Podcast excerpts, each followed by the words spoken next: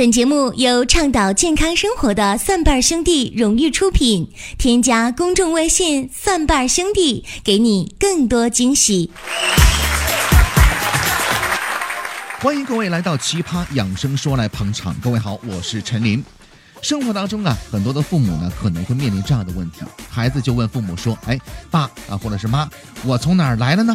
有一些父母啊，特别是七零后和八零后呢，就会说：“呀，孩子啊，你是爸妈从垃圾箱里捡来的。”但是呢，说句老实话，这样的解答已经远远不能够满足现在的需求了。我觉得咱们可以解答的艺术一点啊。如果呢，你的孩子再问这句话的时候，作为家长来讲，可以尽显自己的文艺细胞，特别有涵养的一种回答。所以说呢，当孩子问你这话的时候，你就可以指了他妈的屁股，哎，怎么怎么像骂人呢？就是。就是男士指着自己媳妇儿，也就是孩子他妈的屁股，你可以这么说：“孩子啊，你的老家啊就住在这个屯，你是这个屯里土生土长的人呐。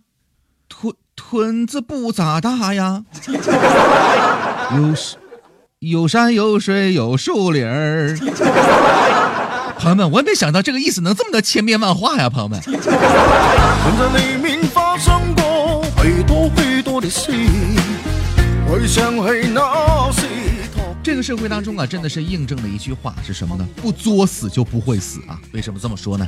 你看，很多人在年轻的时候啊，某一些方面特别的不注意，于是呢，导致了不孕不育。现在呢，想要一个孩子比登天还难。可是有些人呢，怀孩子之后呢，还有着非常明显的选择。某些人就说呀，哎，我就想要男孩，如果不是男孩的话，咱们就接着生，或者呢，这个婚咱就离了。这个事情让我想起了在很多年之前，在九零年的春晚当中啊，有这么一个宋丹丹和黄宏的小品，叫做《超生游击队》啊，里面呢就是这样的案例，而且还给三个孩子、三个丫头呢起了三个名字，叫什么呢？海南岛、吐鲁番、少林寺，因为是在那个地方生的孩子，于是起了这么个名儿。你那个熊样还培养出乡长来你？我这给孩子起个名都起不好，我咋起不好了？你就说大丫头吧，嗯，一个女孩子。叫个啥枝儿啊、玲呀、凤呀的，听着也顺耳啊。你可倒好，憋三天，憋脸通红，起出个名字叫海南岛，这是人名啊。那不是在海南岛当民工的时候生的吗？老大没经验，老二呢，你给起个名字叫吐鲁番。那不是在新疆倒腾葡萄干的时候生的吗？都有纪念意义，知道不？老三更好了，起个少林寺，一个女孩子叫少林寺，长大叫得出口啊。名这个东西吧，就是个记性。那我叫狗剩子，我他妈找谁了是吧？改名好养活，知道不？老四还没念你个歪名起好了，叫个啥兴安岭。这回我死活不依你了，我到了北戴河就生，那就叫北戴河。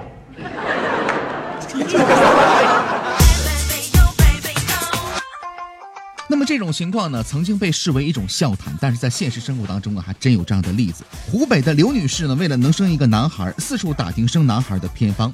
当在网上看到一个帖子说呀，说海带是强碱性的食物。能够调整身体的酸碱度，有助于怀上男孩这样的一个消息之后呢，便天天变着法儿的把海带蒸着吃、煮着吃，上顿吃下顿吃。半个月之后，刘女士的饭量呢是越来越大了，但是身体呢却越来越瘦，有时呢还会出现心慌出汗的毛病。于是呢，刘女士啊到湖北省的医院呢去检查，内分泌科的医生就说呀，刘女士得了甲亢，好在呢病情发现的早，通过调理之后呢，怀孕生子不会受到影响。医生就说了，海带呢富含非常丰富的碘，而过量的碘的摄入呢，可以导致甲状腺的病变，而甲亢呢又可以引起不孕、流产和早产。其实刘女士呢绝不是一个个例，这些年呢传说当中呢能够生男孩的偏方呢是比比皆是。虽然说有的一听呢就不那么靠谱，但是呢很多人还是愿意抱着试一试的态度来把自己呢作践一番呢。那么这些谣言还有什么呢？有人会说啊，喝苏打水。苏打水呢是碱性的水，可以中和酸性体质，养生防癌，还容易生儿子，这是有些人说的这个说法。但是呢，苏打水啊含有钠，如果经常喝的话，大量喝会增加高血压的患病的风险。想通过苏打水生一个男宝宝，更是不靠谱的一种方式。另外呢，还有人说呢，用碱性水呢来冲洗女性的下体，理由是这样的：说用碱性的水呢来冲洗女性的下体，可以增强生殖环境的碱性，容易生男孩。可是呢，这种做法呢没有科学性，并且如果用碱性水来冲洗下体的话，反而可能会导致生殖环境的菌群的失衡，诱发妇科炎症。还有一种说法啊，就更加的玄乎了，说什么呢？要注射碳酸氢钠，理由呢也非常的简单，因为说呢，通过这种方式可以改变身体的酸碱性，生儿子的概率呢会大很多。其实啊，这种做法呢，不仅难以达到生儿子的目的，还可能让准妈妈发生代谢性的碱中毒。第四个谣言啊，这个谣言听起来还是蛮不错的。为什么说呢？谣言说呀，常吃野菜更容易怀男孩，尤其是吃新鲜的野菜。虽然说呢，野菜含有人体必需的蛋白质、脂肪、碳水化合物、维生素、矿物质等一些营养成分，但是呢，目前没有研究证明啊，野菜能影响新生儿的性别。如果能影响的话，那你想，远古时期的人吃的不都是这些东西吗？对吧？难道就没有女性吗？那么通过以上这些谣言呢，可以看出大家所谓的生男孩的方法，无非就是改变人体的酸碱值，认为酸性体质呢生女孩，碱性体质呢生男孩。其实这种说法呢，并没有科学的依据。那么在之前的节目当中，包括很多人的科普节目当中，已经说到了，现代医学当中啊，根本没有酸性体质和碱性体质这样的一个词汇。正常人体的酸碱度 pH 值呢，稳定在七点三五到七点四五之间。人体呢有几大平衡系统，它们可以维持人体内的酸碱的平衡，并且呢，这种酸碱平衡的状态不会被单纯的食物或者是外力作用所影响。如果你有一天去验自己的这个 pH 值酸碱度发生变化了，不是在七点三五和七点四五之间了，那么就证明你生病了，而且事儿还挺大，搞不好都活不下去了。所以说呀，孩子是上天赐给爸爸妈妈的礼物啊，男女不重要，健康是最好的。各位，您说是吗？再次欢迎各位来收听我们的《奇葩养生说》，用奇葩视角、奇葩新闻来阐释现代人生活当中的健康理念。如果您觉得我们的节目有意思、有知识性的话呢，欢迎大家呢来对我们的节目打赏、点赞、留言和转发都是可以的。也欢迎大家来关注我们的公众微信账号，搜索“蒜瓣兄弟”，我们有健康养生的常识、互动的游戏，还有病例的语音回复解析。当然了，每隔一段时间呢都会有福利的发放。就总而言之一句话，林哥有一句名言，就只听节目不打赏、不点赞、不留言、不转发、也不关注公众微信号的人都在耍流氓。谢谢。开个玩笑啊，希望大家喜欢我们的节目啊，也从我们的节目当中啊得到有用的一些信息。我们接下来呢来关注一个病例的信息，这是一位母亲为自己的子女来问询的。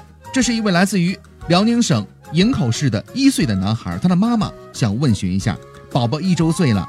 中医诊断为干性的湿疹，给他灌过中成药、同仁堂的清热化毒丸，还有一个羚羊什么清肺颗粒的不好用，也给他买了一管冰黄肤乐软膏，擦了就好，不擦呢就反复，真不知道应该怎么办了，麻烦帮助一下，并且上传了孩子患病部位的照片。接下来有请蒜瓣兄弟家庭医生团队。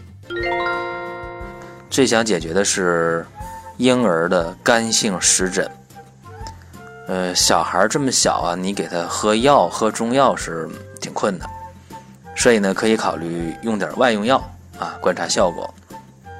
可以把呃同仁堂的口腔溃疡散买回来，用好一点的香油啊，真正的纯正的香油，呃，调这个口腔溃疡散，然后在有湿疹的部位呢去呃外用啊去涂抹。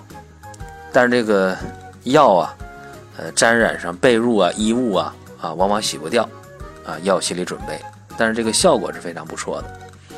呃，同时呢，要注意啊，这孩子如果还呃吃这个奶粉的话，啊，最好是啊停掉啊，因为这个奶粉呢里边的这个一体蛋白呀，啊，往往是婴幼儿湿疹的一个呃诱发的因素。啊，这点呢要清楚啊，要知道。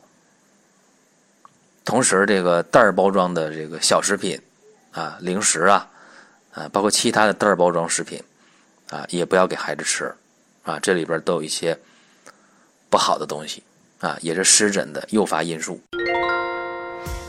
更多的精彩内容，更多的福利，欢迎大家关注我们的公众微信账号“蒜瓣兄弟”。我们有健康养生的常识、互动的游戏，还有病例的语音回复解析。当然了，还有福利发放的！感谢各位的收听，下期节目再会。